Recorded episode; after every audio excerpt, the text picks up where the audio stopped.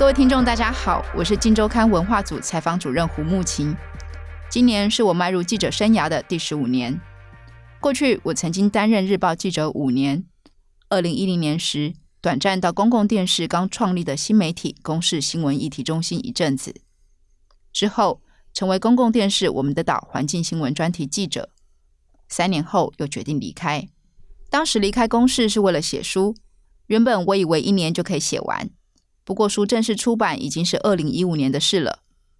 这期间，台湾发生了震惊社会的北捷随机杀人事件与小灯泡案。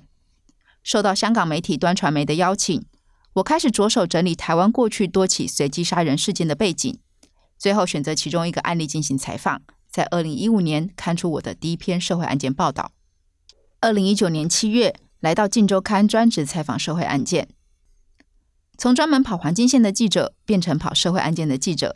看起来好像是很突兀的转变，但对我自己来说，跑社会案件虽然多了很多没有挑战过的门槛，但那跟我为什么要从事记者这一个行业，以及我看待环境议题的方式有同样的核心精神，而且有逻辑连贯。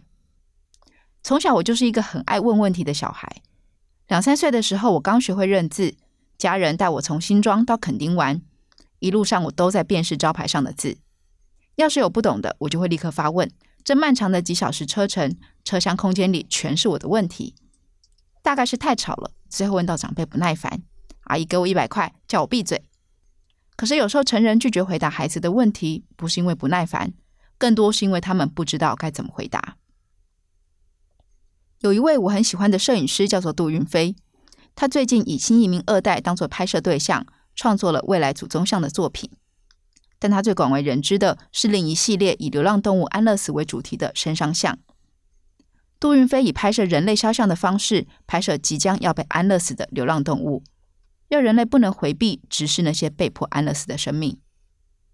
而那是我从小就开始疑惑的。小时候，我总是一再的捡流浪猫狗回家，捡到家人火大骂我说：“要是再捡动物回来，你就滚出去跟他们一起流浪。”我问为什么不能捡，家人的回答是。人都养不活了，还管狗？而小学毕业时，我写信问导师：世界上为什么有这么多的流浪动物呢？为什么养不起就不要管了呢？迄今我已经三十六岁，他仍然没有回答我。我有蛮多元而复杂的家庭背景，我是非婚生子女，但我一直到小学四年级左右才知道，在那之前，我一直以为自己的家庭跟社会课本描述的一样，实际上不然。回头来看，我的生命底蕴是日后我采访生涯中会遇见的各种议题，比方用药、家暴、单亲、失婚、隔代教养、酒瘾、性别、劳动、异国婚姻，乃至于杀人。而日后的学习经验，则让我开始涉猎动物、环境与原住民议题。小时候，我会去龟山监狱探望一位家族成员，当时长辈告诉我们，那里是学校。就读小学的我很疑惑，因为那所学校的同学从来不能下课，也不会回家。而我们要跟他说话，必须隔着玻璃隔板。我问过长辈，他们只用小孩子无 h 波 b 打发过去。要到很久以后，我才理解，哦，我当时去的地方叫监狱，不是学校。家族成员因为外遇事件过失，杀了伴侣的出轨对象。过失杀人有错吗？当然有，杀人是滔天大罪。可是这个错纯然是个人的错吗？这个疑惑在大学读了社会学才慢慢了解。被劈腿会让人失去理智，里面有社会结构的问题在。从以前到现在，我们对犯罪的想象都是惩罚，这让更生人出狱后很不容易找到工作。二零一五年初，有一则新闻在脸书疯传，那是西门町枪击案的主嫌陈福祥落网的事件。他之所以能够落网，是因为警察透过脸书掌握他有一个叫林俊的朋友。陈福祥和林俊曾经在台南监狱一同服刑，陈福祥在监狱中很照顾林俊。林俊出狱以后找到陈福祥，陈福祥还拿了十万块给他，并且规劝他不要再踏上江湖路。但是林俊因为社会不接受他，加上对陈福祥的感念，他直接表明要跟着陈福祥打天下，一天到晚在脸书留言给陈福祥。这个新闻播出去以后，我去看林俊的脸书，发现林俊只有两个朋友，因为他在陈福祥那边一直留言，陈福祥怕泄露行踪，就叫林俊删掉。可是林俊不会删。这个对话呢，被人截图成为笑话，说林俊真的就是一个猪队友。可是看到这个新闻的我，当时只觉得十分悲伤，因为林俊不是林俊，而是根生人的象征。林俊让我想起家族长辈，他出狱以后，因为没有办法重新融入社会，有一天带着枪外出以后就失踪了，下落不明至今。我们后来想，他应该走回老路，在一个我们永远都不会得知的境况里孤单死去。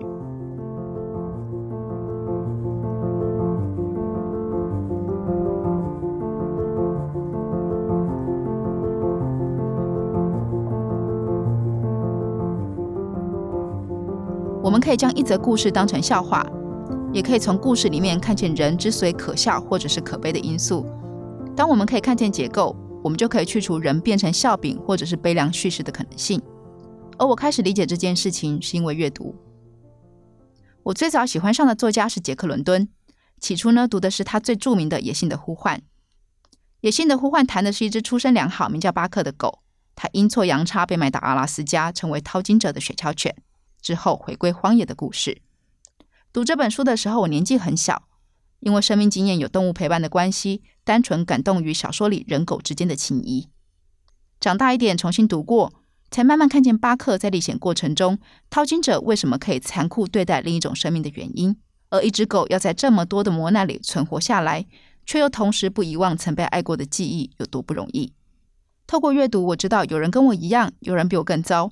而无论状况到底如何，这些角色都会有个共通精神，就是不害怕疑问。因为不害怕疑问，他们会遇见许多陌生人，这些陌生人会自动串起一个网，承接住你。小时候，我非常喜欢阅读童话。安徒生童话里，我最喜欢的一则是雪后。雪后的故事里有一面恶魔制作的镜子，这面镜子会扭曲事实，把美好的事物照成丑恶的事物，把缺点都放大，让优点消失。有一天，恶魔的镜子不小心在飞行时打破了，亮晶晶的玻璃落入人间。大的碎片被人拿去做成窗户或者是眼镜，小的碎片因为细如沙粒，就随风飘扬，飞进人的眼里。从此，透过恶魔镜子看事情的人，心里就多了不信任跟计较；而被碎片飞入眼中的人，心会结冰。故事的主角呢，是一对青梅竹马凯和戈尔达，他们两个非常的要好，也很讨人喜欢。有一天，他们在花园里面玩耍。凯这个小男生眼睛突然被魔镜的碎片入侵了，所以他性情大变，什么都不喜欢，在村庄里面捣蛋，让大家很头痛。有一天，他在冰天雪地里遇到雪后，爱上雪的完美无瑕，于是他就被雪后带回冰宫。戈达知道这件事情以后，非常非常的伤心，而且凯的奶奶也很担心凯。戈达他就下定决心，他决定要去把凯找回来。可是她只是一个小女孩，她要怎么样把凯救回来呢？她甚至连雪后住在哪里都不知道。可是戈尔达不害怕，他就出发了，然后问问题。他问鸟儿、问花、问树，这些生物为他引路，告诉他如何避开危险。终于在历经千辛万苦以后，戈尔达来到了雪后的冰宫。但这个时候，凯他已经不认得戈尔达了。戈尔达不知道该怎么办，于是不断的讲述他们的过往，并伤心的哭了起来。在他抱着凯痛哭的时候，眼泪流到了凯的胸口，融化了凯结冰的心。凯终于认出格尔达，也在这个时候流下了眼泪，把魔镜的碎片冲出眼睛。凯解开了他身上的禁锢，和格尔达一起重回村庄，换回自由，继续过着原本平凡快乐的日子。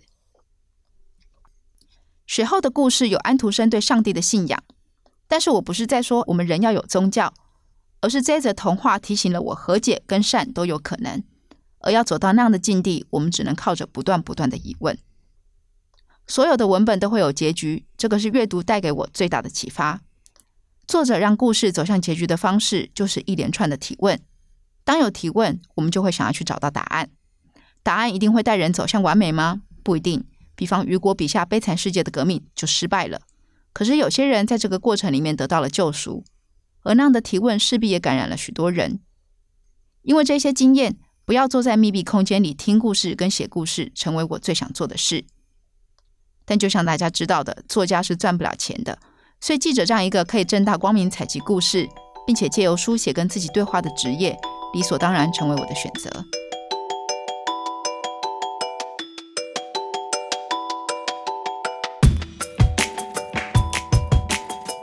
大学毕业以后，我在世新大学旗下的台湾立报工作。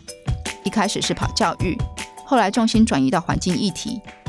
转移到环境不是突如其来的事，除了力报本来就关心环境议题以外，这也跟我自己的成长经验有关系。大概在国中之前，每年寒暑假我都会到木栅的指南宫暂住。每天清晨，我会和外公搭着采矿的台车去采草药。在木栅后山豢养着梅花鹿，当时的小山沟还有许多的生物，各种蛇类也很常见。但日后它们都逐渐消失。毕业旅行到高雄，我们被告诫着不要喝高雄的水。当时只知道不要喝，要到成为记者才知道。哦，那是因为高雄长期作为一座承受着石化污染的城市的缘故。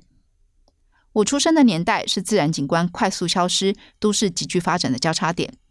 这样的经验，随着日后成为记者进行采访，才知道过往教育系统以非常简略方式陈述的重大建设、经济发展，都是空洞而且缺乏情感的名词。但在这些名词里面，其实有活生生的人被欺凌、被牺牲，甚至走向死亡。二零零八年是我对人被欺凌致死这件事情感受最为深刻的时候。那一年起，台湾爆发许多土地征收案件，比方中科四期二零园区、首为人知的苗栗大埔、竹东二重埔、竹北埔域土城弹药库、苗栗后龙科技园区等等。那阵子，我密集的采访这些征收个案，聆听了许多悲伤的故事。这些农民因为不当征收而崩溃，许多人生病或死亡。而这么多的个案里面，有一个村庄获得胜利。那就是苗栗后龙湾堡。十多年间，他们两度对抗国家的强制征收，保留了土地跟家园。湾堡的居民认为，抗争成功是得自许多人的帮忙，因此希望我替他们写下抗争经历，看能不能帮助到其他还在抗争的人。这就是我一开始说要离职写书的背景。在书写的过程中，我重新观看台湾的经济发展史，赫然发现土地征收的腐烂，不仅仅是有人受苦这样的表层意义。它同时也意味着我们不再知道还有什么发展的可能性，所以把能扎根永续的土地彻底商品化。这种商品化的手段是一种不顾未来的谋财方式。当社会发展无法均值，就会带来更严重的贫富不均、错误的公共政策，而导致人的扭曲。比如国家投资发展科学园区，大力补贴水电、土地租金，实际上园区却无法带来真正稳定的获利。所以经营困难时，会要员工放无薪假，会压低职场新鲜人的起薪，年轻人对未来无望，会产生什么结果呢？我们往往以为不严重，但就在二零一四年发生了北捷随机杀人事件。社会大众因为郑杰说他对未来没希望，而骂他中二、残酷是恶魔，好像这一切都只是他个人的问题。可是他犯案以后，有很多年轻人仿效。北捷随机杀人事件并不是一起意外。而是一颗社会孕育的不定时炸弹，终于爆发了。因此那时候我就决定，当湾宝的故事写完以后，我要追踪北捷事件。北捷随机杀人事件发生不久以后，又发生了小灯泡案。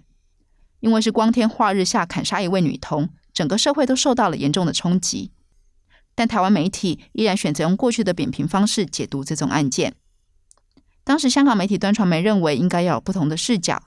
所以在他们的邀请下，开始着手整理台湾过去多起随机杀人事件的背景，最后选择其中一个案例进行采访，在二零一五年刊出第一篇社会案件报道。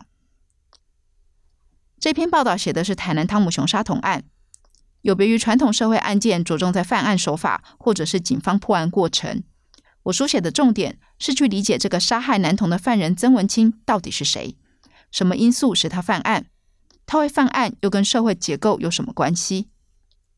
之后也写了北捷随机杀人事件的被害者报道，去反思社会将死刑当作唯一正义的手段，是不是对被害者家属以及修补社会裂缝真的有所帮助？这几篇报道都获得了蛮正向的回馈，显示了社会对理解他人其实是有需求的。我们能不能不再以猎奇的眼光来看待社会案件？这个节目将对过去的观看思维提出挑战。日后我们会不定期播出重新追踪的社会案件内容。希望社会有天能够理解，我就在我们之中。如果冷漠，他人的地狱，最后也将是我们自己的。